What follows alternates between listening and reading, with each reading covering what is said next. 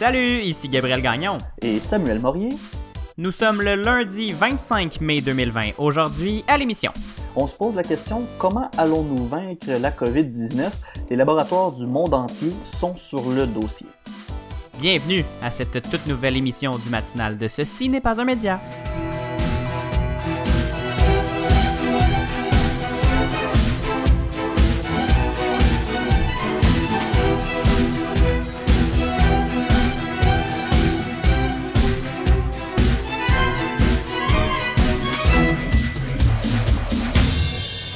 Bon lundi, Samuel. Bon matin. Allô, allô, comment ça va?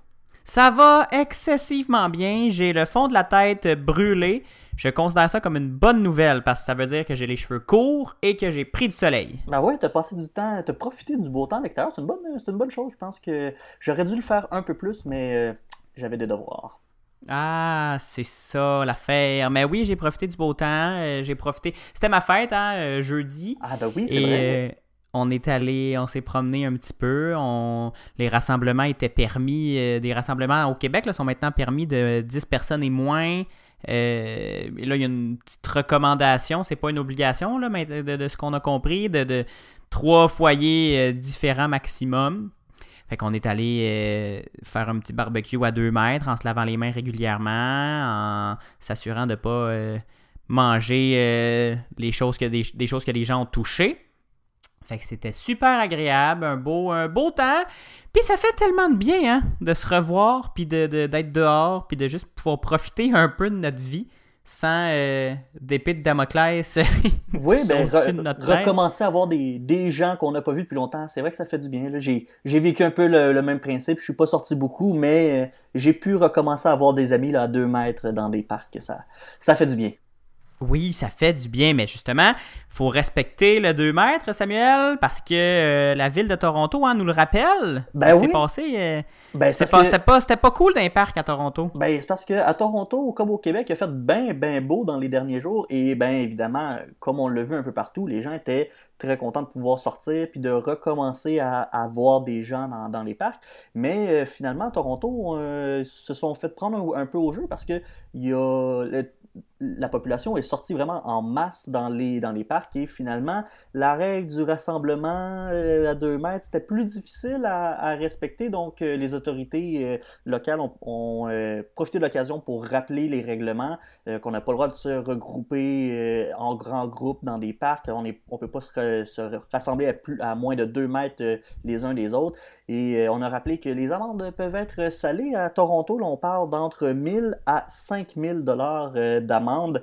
Donc, euh, ce, qui, ce qui vaut pour Toronto vaut aussi pour le Québec. Je sais que c'est tentant sortir, euh, voir des gens, mais si vous le faites, de grâce, restez à 2 mètres de distance parce que euh, une petite facture de 1000 à 5000 pièces, ben, ça commence mal une journée, mettons.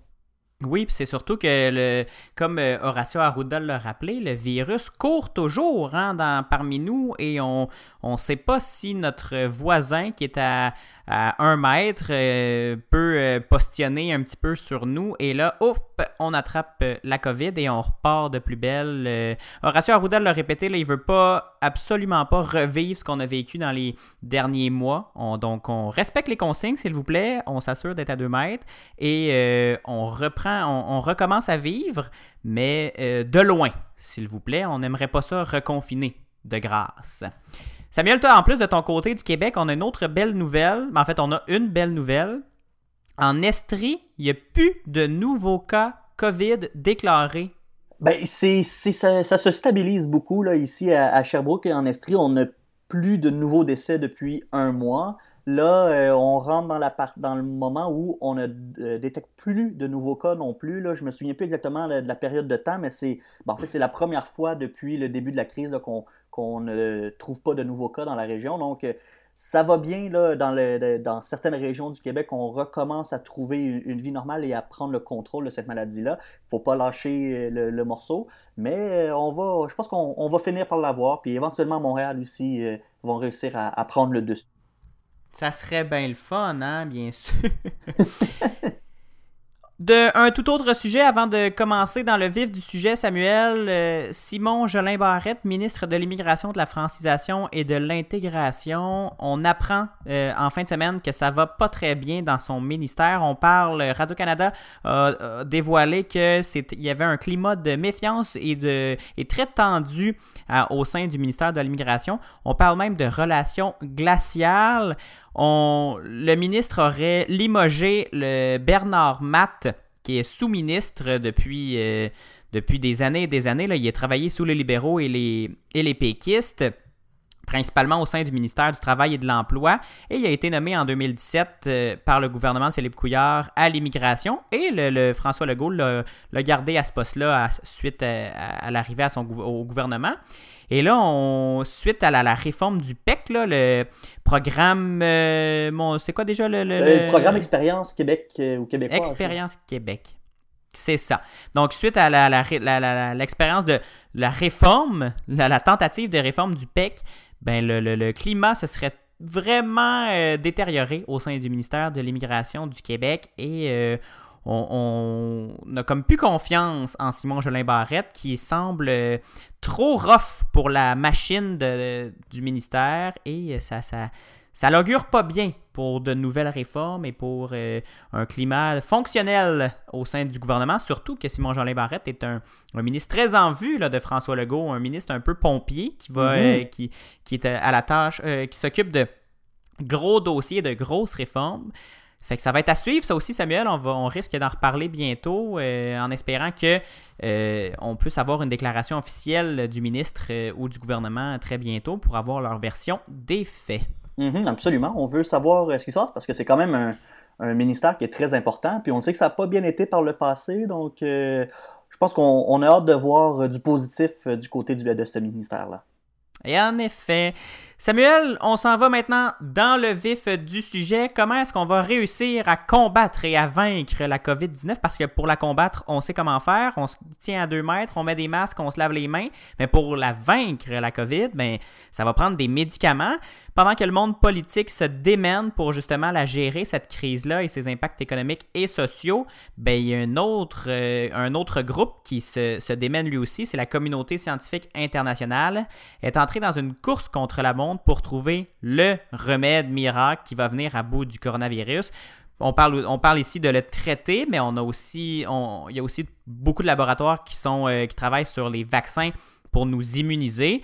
Aujourd'hui, Samuel, tu nous proposes un survol des différentes pistes de solutions et des études en cours. Ça a un peu de, positif dans cette crise-là. Ben oui, en fait, j'ai décidé de faire un survol, oui, des traitements, mais aussi euh, des vaccins. Je vais euh, commencer avec le traitement, donc on parle de médicaments pour traiter les symptômes de la COVID-19. Puis pour la, euh, par la suite, je vais poursuivre avec les, vaccins, ceux qui vont pouvoir nous permettre de prévenir la maladie. On va commencer avec le médicament qu'on attendait, en fait, celui qui, présentait le, plus de chances de, fonctionner. On parle du Remdesivir, qui est vraiment le médicament vedette de l'entreprise Gilead Sciences qui, qui présentait... Gilead? Oui, oui, c'est le nom de l'entreprise britannique. Oui, Gilead, qui est aussi le nom de la dystopie de la servante écarlate? Ouais, je sais pas s'il y a un lien. En tout cas, je, je euh, j'espère qu'il n'y a pas de lien parce qu'on le sait très bien que ça va pas bien dans cette, dans cette œuvre de fiction. Mais euh, bref, l'entreprise pharmaceutique qui nous présentait en fait son, son remède Remdesivir, qui, qui, avait présenté des, des, résultats très encourageants. Même qu'à la fin du mois d'avril, il y a le, le docteur Anthony Fauci qui est le directeur de l'Institut des allergies et des maladies infectieuses aux États-Unis, le, le, grand conseiller médical de, de Donald Trump aux États-Unis, ben, il nous avait annoncé que les essais cliniques effectués dans 10 pays montraient un effet clair, significatif et positif pour accélérer le rétablissement des patients. Là, j'ai hmm. cité le docteur Fauci. C'est ce qu'il nous avait présenté à la fin du mois d'avril, mais on n'avait pas eu les, les, résultats ou de confirmation. Euh, Juste parenthèse, là, pour, euh, dans le cas d'Anthony Fauci, c'est une figure qui est très, très, très respectée du monde médical et de, du monde euh, politique américain. C'est pas, c'est pas lui qui prend les décisions, hein, c'est l'exécutif et c'est Donald Trump, le président, qui prend les décisions.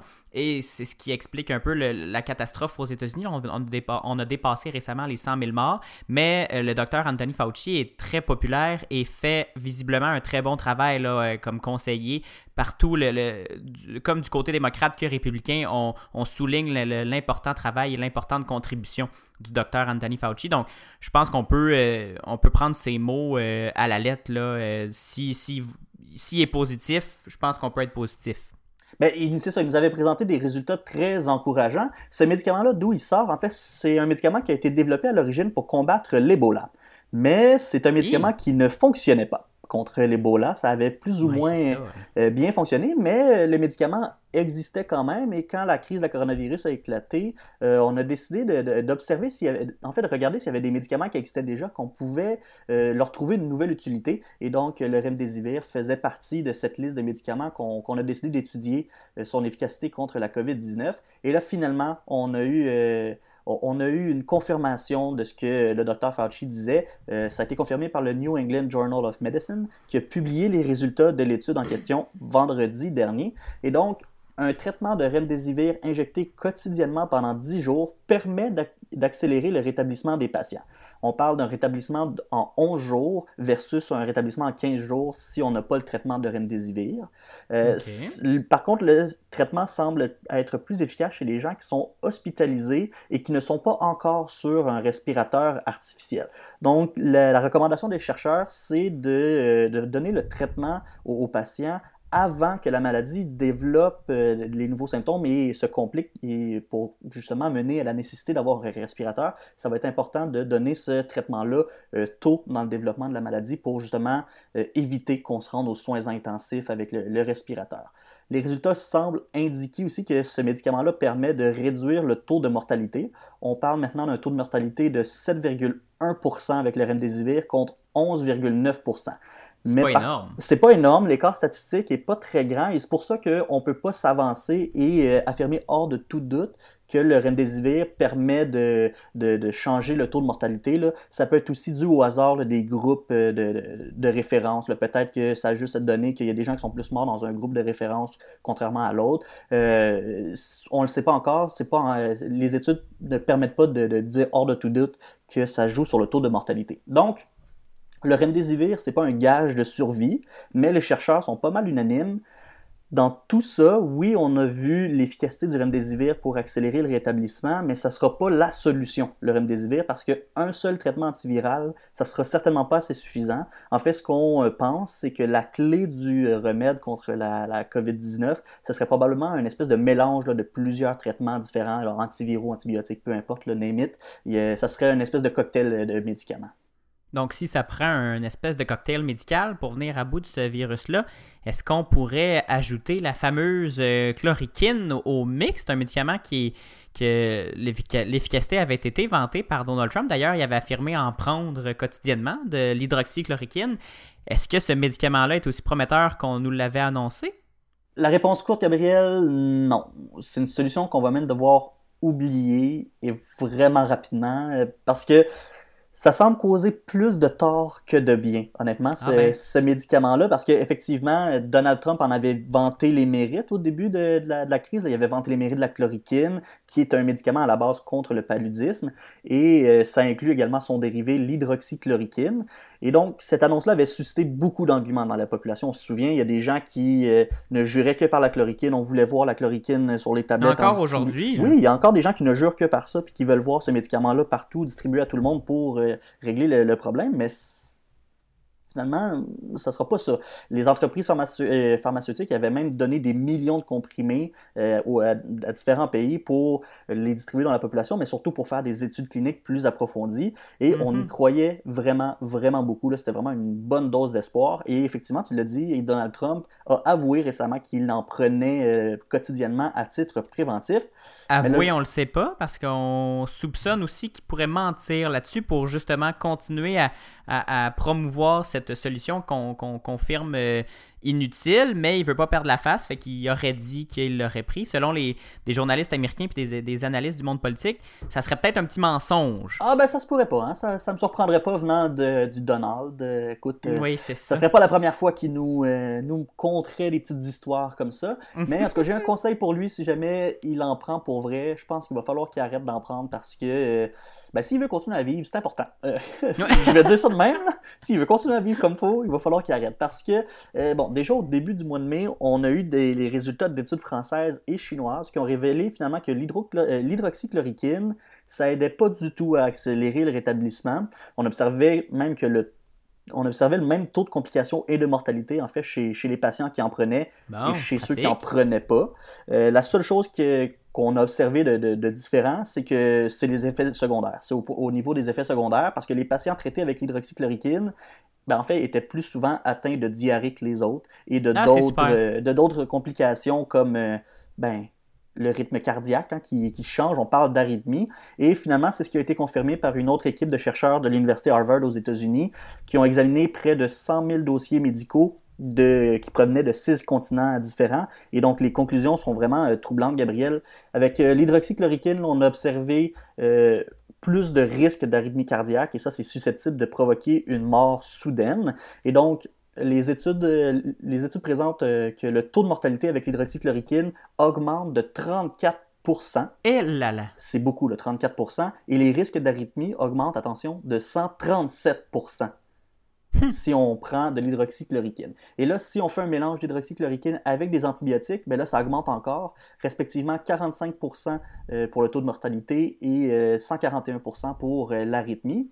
Et là, si on regarde le médicament d'origine qui est la chloroquine en tant que tel, on a des, un taux de mortalité qui augmente de 37% et un risque d'arythmie qui augmente de 256% Et ça, ça, ça, va même augmenter à 301% si on mélange ça avec des antibiotiques. Donc finalement, la, la morale de cette histoire, je pense qu'on va laisser ce médicament-là tranquille parce que euh, on va se ramasser avec euh, bien des gens qui vont faire des crises cardiaques, puis ouais, je pense pas que c'est ça, je pense pas que c'est ça la solution pour euh, se débarrasser du coronavirus.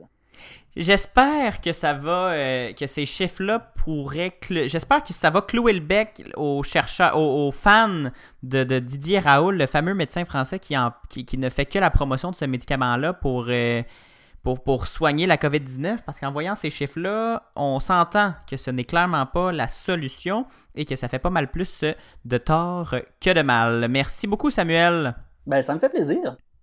On va prendre une petite pause de deux minutes pour les auditeurs du CFAC 88.3 à Sherbrooke. Pour les auditeurs du balado, on se reparle dans 30 secondes. Et Samuel va vous parler de la recherche sur les vaccins parce que oui, c'est important de trouver des remèdes pour guérir de la COVID quand on est atteint. Mais comme dit le dicton, mieux vaut prévenir que guérir et un vaccin, ça peut être bien utile dans ce cas-là. À tout de suite. Vous écoutez le matinal de Ceci n'est pas un média en ondes du lundi au jeudi dès 7h en balado et dès 9h au CFAC 88.3 FM à Sherbrooke. Abonnez-vous au balado sur Apple Podcast, Spotify, Google Podcast et sur la plateforme Anchor pour ne rien manquer. On se rejoint aussi sur Facebook au facebook.com CNPUM et sur Instagram CNPUM baramba balado. De retour au matinal de Ce n'est pas un média avec Gabriel Gagnon et Samuel Morier. Avant la pause, Samuel, tu nous expliquais les derniers résultats qu'on a reçus des deux études sur deux traitements les plus prometteurs. On se rend compte finalement qu'on est encore loin du remède miracle qu'on attendait et que ça risque, la route risque d'être un peu plus longue pour pouvoir soigner la COVID-19 à défaut d'être immunisé. Effectivement, dans le cas du Remdesivir, là, qui était le traitement euh, miracle, le traitement vedette qu'on avait mis de l'avant, ben, on a un succès qui, on peut qualifier de modéré, si, on veut, parce que oui, on a réussi à prouver que le traitement quotidien par injection permettait d'accélérer le rétablissement de quelques jours chez des personnes hospitalisées sans respirateur artificiel, mais euh, pour euh, ce qui est du taux de mortalité, on n'a pas été en mesure d'affirmer hors de tout doute que le remdesivir était capable de prévenir cette mortalité liée à la COVID-19.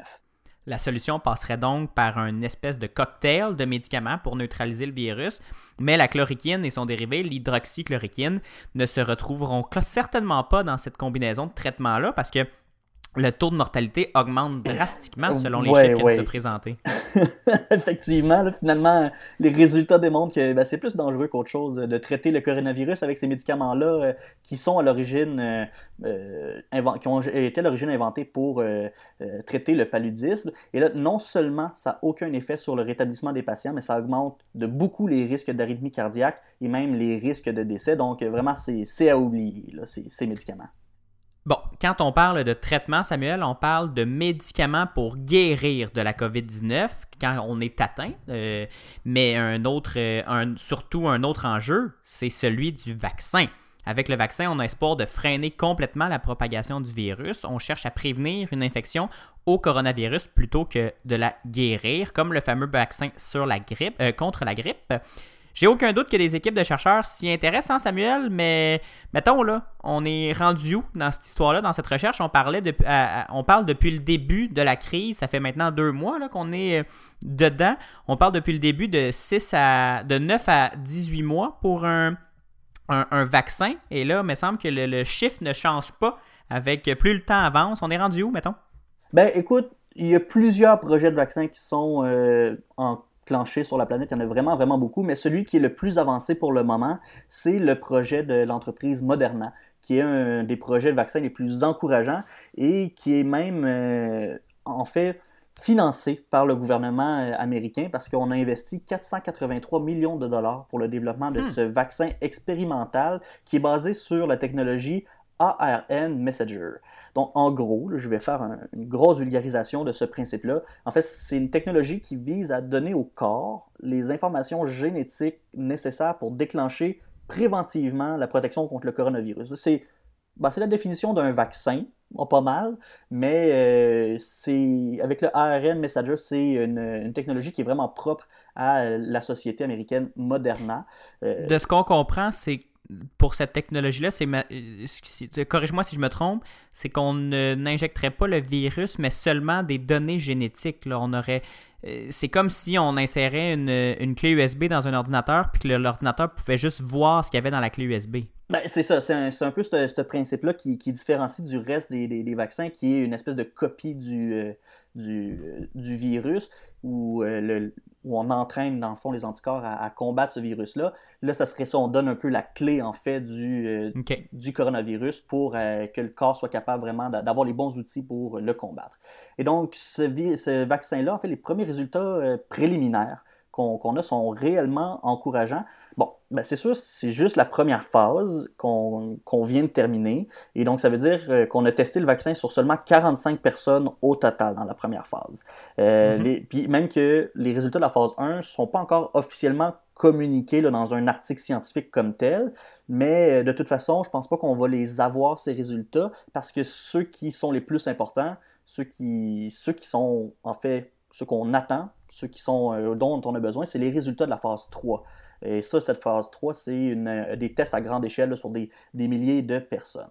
Quand on a fait le test sur des souris, on a pu observer que le vaccin empêchait le virus de se répliquer dans les poumons. Donc ça, c'est aussi une observation qui est très encourageante du côté de, ce vaccin-là.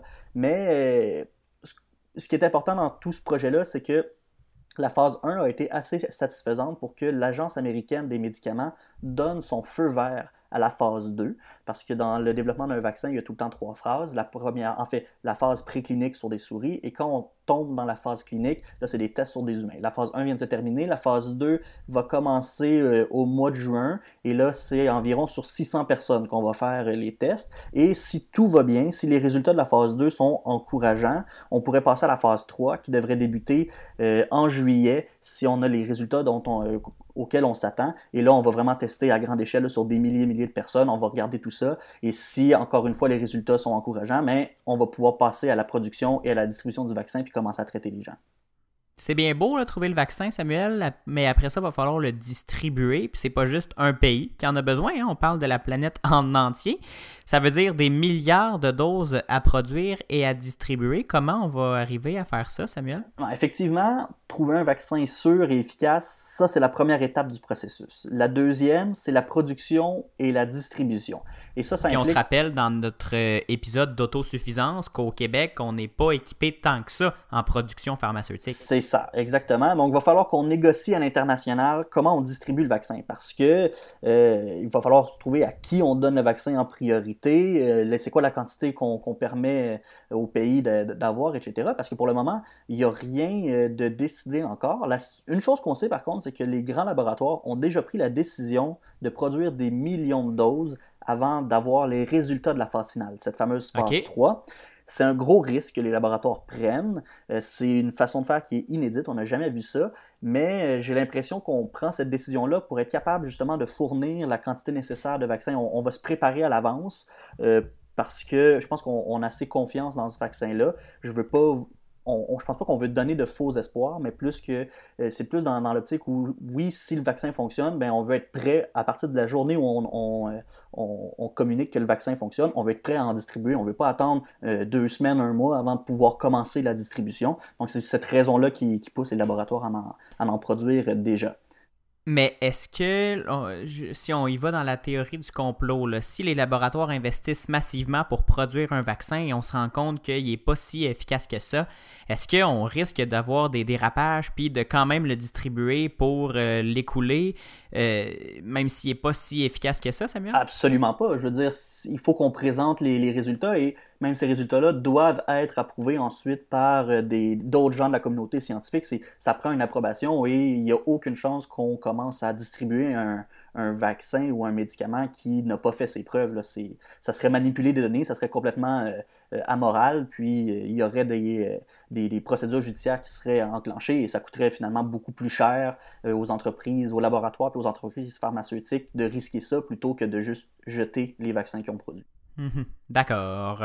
On sait que justement les grands laboratoires ont pris la décision de le produire, mais il y a Francis Collins qui a affirmé qu'un éventuel vaccin devrait être considéré comme un bien public Oui, ben Francis Collins, qui est le directeur des Instituts nationaux de santé aux États-Unis, ben lui, il, aimerait ça qu'on considère le vaccin comme un bien public mondial, effectivement. Il y a les présidents français et chinois qui ont fait une sortie dans ce sens-là.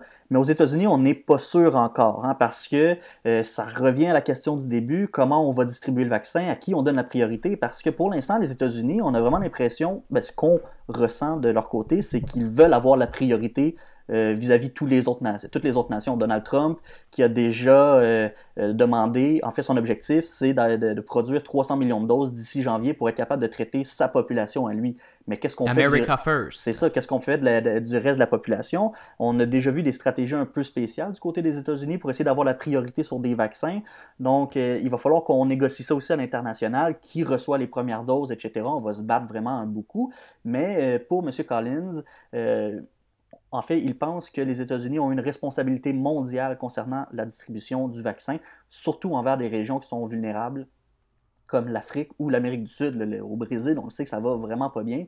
Donc, on mhm. espère, en fait, M. Collins espère que les États-Unis vont accepter euh, de, travailler de, façon coopérative avec le reste de la communauté internationale pour essayer de traiter et de prévenir ce, virus-là un peu partout. Parce que, euh, mais est-ce que c'est ce qui va se passer, cette coopération internationale-là? On ne le sait pas.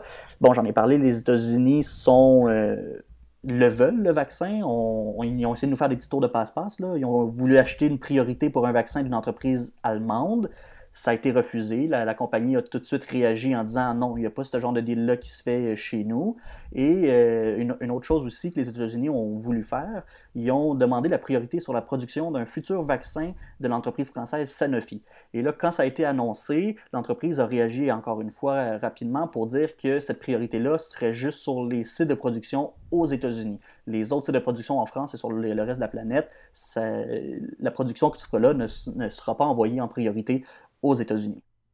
Si ça vous intéresse ce jeu de politique internationale et de, de, de, ce chamaillage pour euh, la priorité sur le vaccin, écoutez l'épisode de demain euh, Samuel et moi, on va parler du, soft power et du hard power qui sont assez euh, chambranlés pendant cette crise de la COVID-19. On va aussi parler justement des États-Unis qui, euh, font pas mal cavalier seul dans le monde et ça froisse beaucoup d'alliés naturels des États-Unis. On va en reparler demain pour plus en détail. pour, ça risque d'être très intéressant, ça aussi.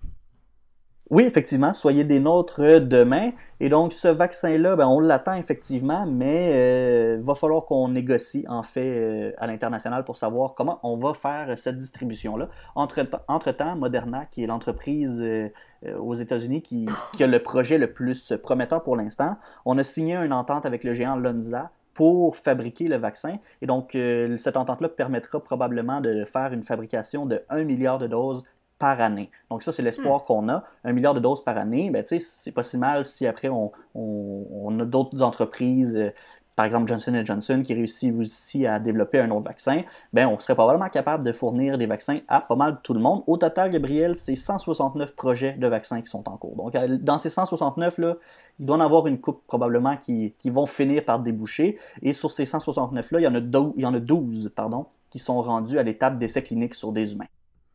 On en a parlé euh, tout à l'heure et la semaine dernière. Au Québec et au Canada, on est très fort en recherche médicale, mais on n'est pas très bon en production. Mais justement, euh, est-ce que le Québec et l'industrie pharmaceutique canadienne sont dans la course pour, trouver un vaccin contre la COVID-19? On est dans la course. Il y a quelques projets de vaccins qui sont en cours euh, sur notre territoire, dont un qui est très prometteur et qui a même reçu de bons résultats euh, dans les tests sur les souris. On n'est pas encore rendu à l'étape euh, des essais cliniques, mais sur les souris, on a eu des bons résultats. C'est la compagnie IMV qui développe un vaccin euh, qu'on dit peptide. Et donc ça, c'est identifier des protéines cruciales pour le virus. On veut les synthétiser pour permettre au système immunitaire de les reconnaître et les combattre pour empêcher une future infection euh, au virus.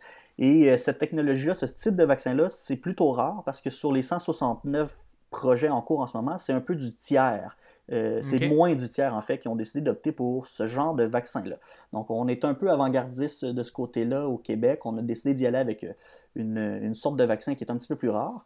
Mais euh, on a de bons espoirs que ça fonctionne parce que du côté de IMV, on a identifié 23 molécules qui pourraient être le point faible du virus. Donc on a 23 chances de trouver la, bonne clé pour euh, éliminer le virus. Et c'est aussi la différence de ce vaccin-là, c'est dans la façon d'administrer le vaccin. C'est très différent celui-là aussi parce que c'est pas juste un vaccin qu'on injecte et le virus, en fait le vaccin est relâché à l'endroit où on l'injecte. En fait, de ce que j'ai compris du vaccin, c'est qu'il est comme enfermé dans une espèce de formule, puis euh, c'est les cellules immunitaires de la peau qui vont venir chercher la formule du vaccin et qui vont l'amener jusque dans les nœuds lymphatiques du corps humain. Ça, les nœuds lymphatiques, c'est l'endroit où on produit les anticorps. Donc, on amène le vaccin directement dans les usines à anticorps et c'est là qu'on va pouvoir combattre euh, le, fameux. Euh, en fait, on va pouvoir euh, recréer, les, avec les molécules synthétisées, on va pouvoir recréer les anticorps nécessaires pour combattre le virus. Et c'est supposé donner un effet beaucoup plus fort et une meilleure réponse,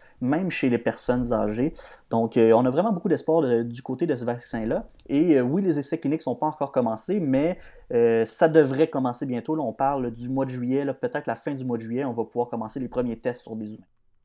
Il y a beaucoup d'experts aussi, Samuel, qui parlent de vaccins euh, à injection nasale, donc pas par aiguille. Là, on, ça serait des vaporisateurs nasaux qui seraient utilisés pour justement une meilleure acceptabilité sociale et euh, de, ne pas revivre l'espèce de catastrophe de la, H1N1 quand la, la, vaccination massive était euh, presque pas obligatoire, mais qui était très, très, très encouragée. Là, on voyait euh, la, série d'infirmières qui vaccinaient à, coups de grosses aiguilles euh, mm-hmm. le, vaccin. on avait aussi fait à l'époque, on, avait commencé à mettre un vaccin nasal quand ça avait, ça avait été disponible parce que justement, on voyait que les gens étaient réticents à Mhm. à, se faire injecter. Donc, de plus en plus, effectivement, on, est en train de trouver des nouvelles façons de, donner ce vaccin-là parce que ben, les gens n'aiment pas les aiguilles, mais aussi le fait d'injecter quelque chose euh, dans quelqu'un, mais ça alimente beaucoup les craintes et les euh, théories du complot.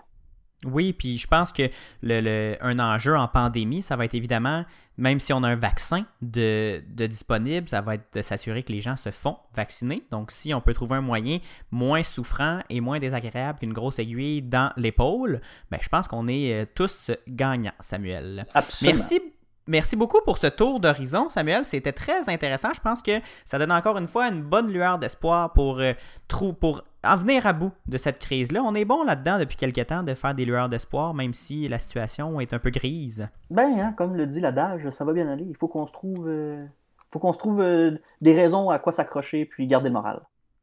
Effectivement, c'est si bien dit. C'est ce qui conclut cette édition sur ces belles paroles du 25 mai du matinal de Ce, ce n'est pas un média. Merci beaucoup, Samuel, encore une fois. Ben, ça me fait plaisir. Merci à toi et on se retrouve demain, 7h en balado, 9h à la radio à Sherbrooke au CFAC 88.3.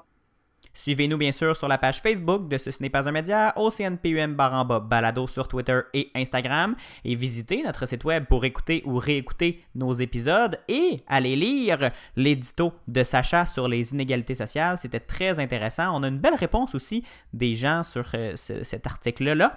Visitez le ceci n'est pas un média.com. Samuel, on se reparle demain. À demain.